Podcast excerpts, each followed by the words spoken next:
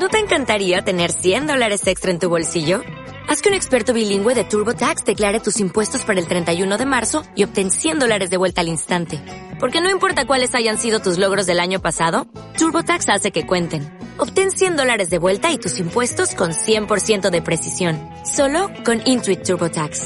Debes declarar para el 31 de marzo. Crédito solo aplicable al costo de la presentación federal con TurboTax Full Service. Oferta sujeta a cambios o cancelación en cualquier momento.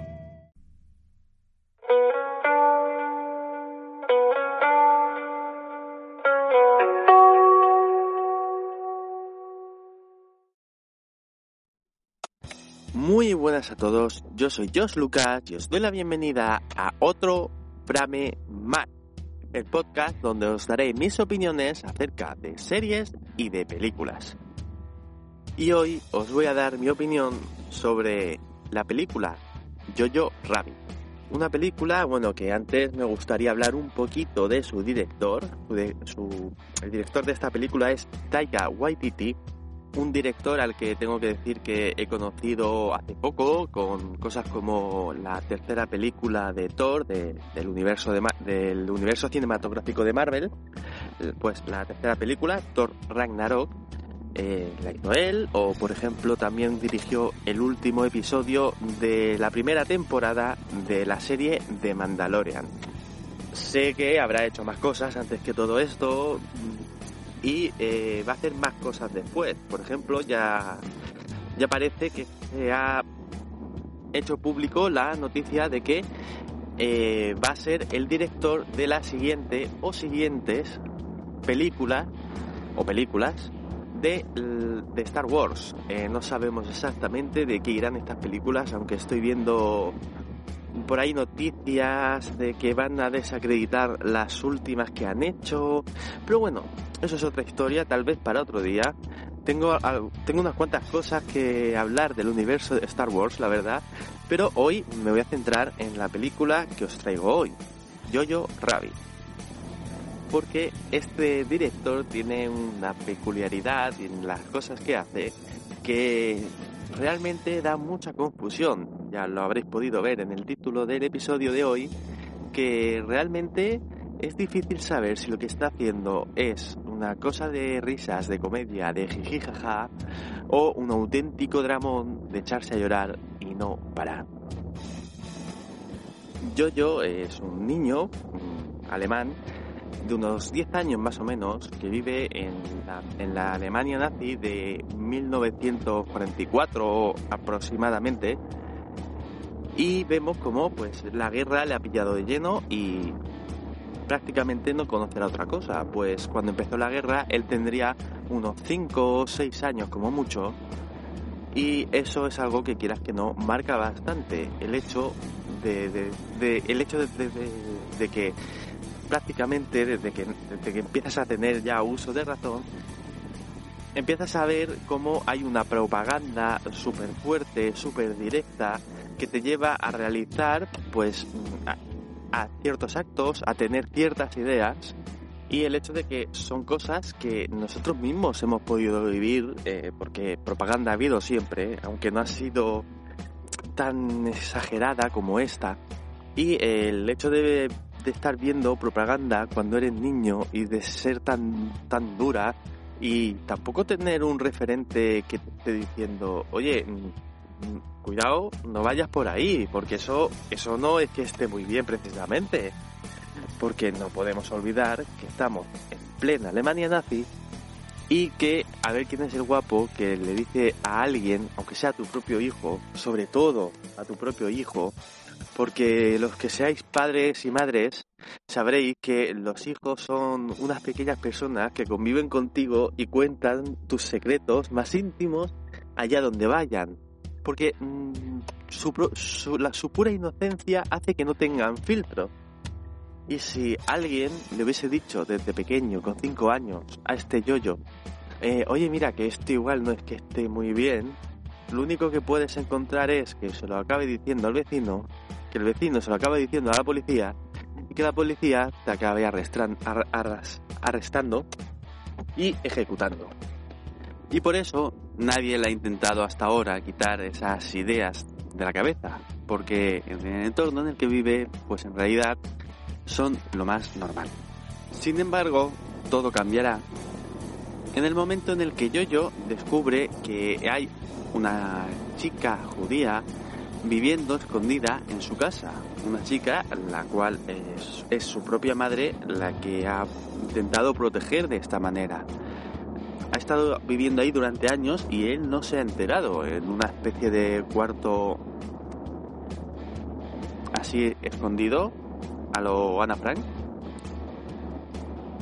Y parece ser que con esta edad de 10 años pues ya sí que empieza a entender cosas como que si cuenta esto se van a llevar a su madre, también se quedará solo y también se llevarán a la chica y empieza a charlar con la chica y a descubrir cosas, cosas muy raras, ideas muy raras como que los judíos en realidad no son monstruos. Sí, este tipo de, de propaganda tan dura que había en esa época, sobre todo en los niños, prácticamente era de, demonizar a, los judíos la típica estrategia política de demonizar al enemigo. Y ahora es cuando planteo la gran pregunta. ¿Por qué lo llaman comedia cuando quieren decir dramón? Porque desde el primer momento estamos viendo como en este tipo de películas del amigo Taika Waititi, pues se juntan mucho estos dos conceptos, es decir, te estoy enseñando algo, pero te lo estoy enseñando de una manera cómica. No quiero entrar mucho en terreno de spoilers, he intentado no explicar nada más, nada que no esté en los en los trailers y anuncios de, la película, pero eh, en los primeros minutos pues existe una pequeña escena en la que digamos que explota una granada de mano. Algo pues bastante devastador.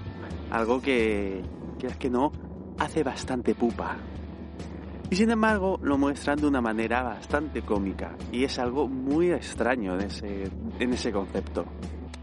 También vemos como Jojo tiene principalmente a dos, amigos. Uno es un niño gordito, más o menos de su misma edad, que le acompaña al al campamento para niños nazis, algo que un personaje que sirve mucho para enseñarnos el tipo de manipulación que se ejercía en, en esta época a toda la población en general, pero sobre todo a estos pequeños niños que llegado el momento pues no tienen ningún problema en decirle toma una escopeta y ve a la guerra, porque es lo último que le quedaba.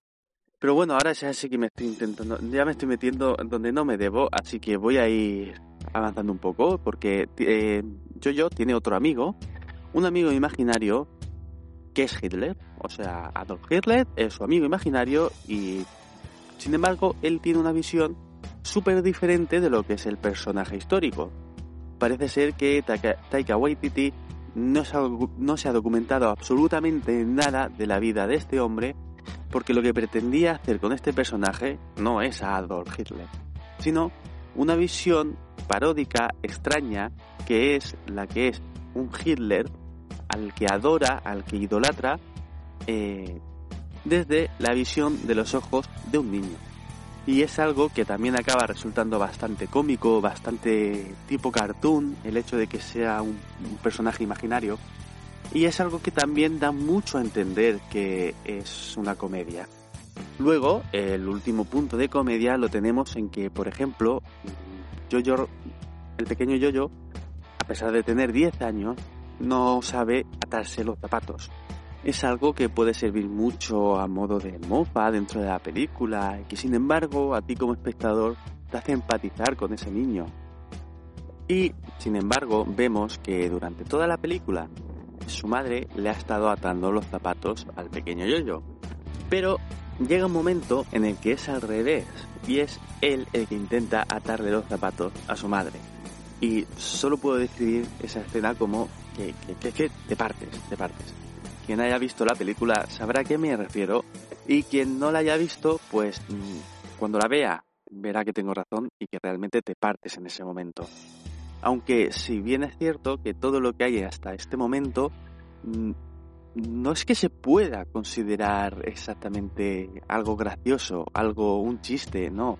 Simplemente son escenas que mm, su humor está más en cómo están tratadas que realmente en lo que están contando. Si te paras a analizar fríamente cada una de las situaciones, podría considerarse como mucho que es un humor muy negro.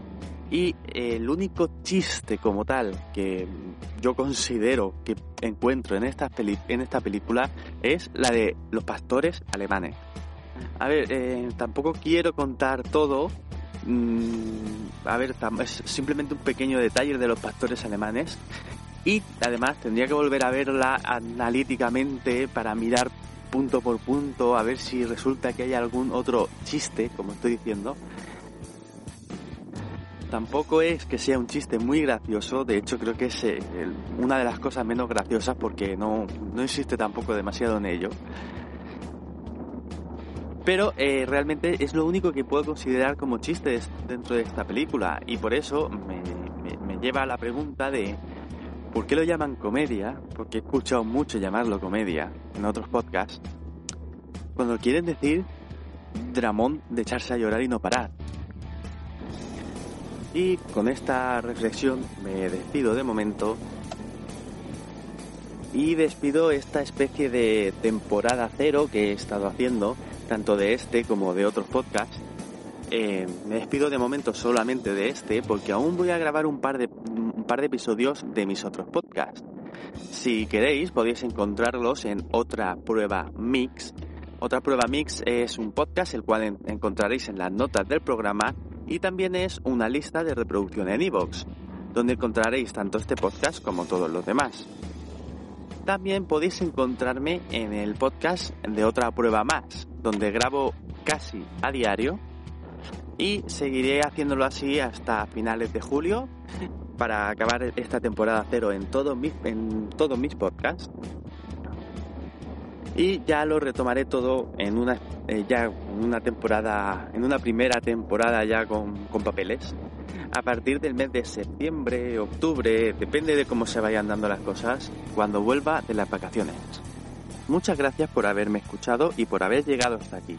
Si te ha gustado este podcast y lo escuchas desde iVoox me alegraría mucho que le dieses al botón de me gusta y si lo escuchas desde otra plataforma podrás encontrar el enlace al episodio para poder hacerlo en las notas del programa, donde también encontrarás los enlaces a todas las formas de escuchar todos mis podcasts. Y sin más, sin más dilación, me despido de vosotros esperando que lo paséis de cine, por lo menos hasta que volvamos a escucharnos.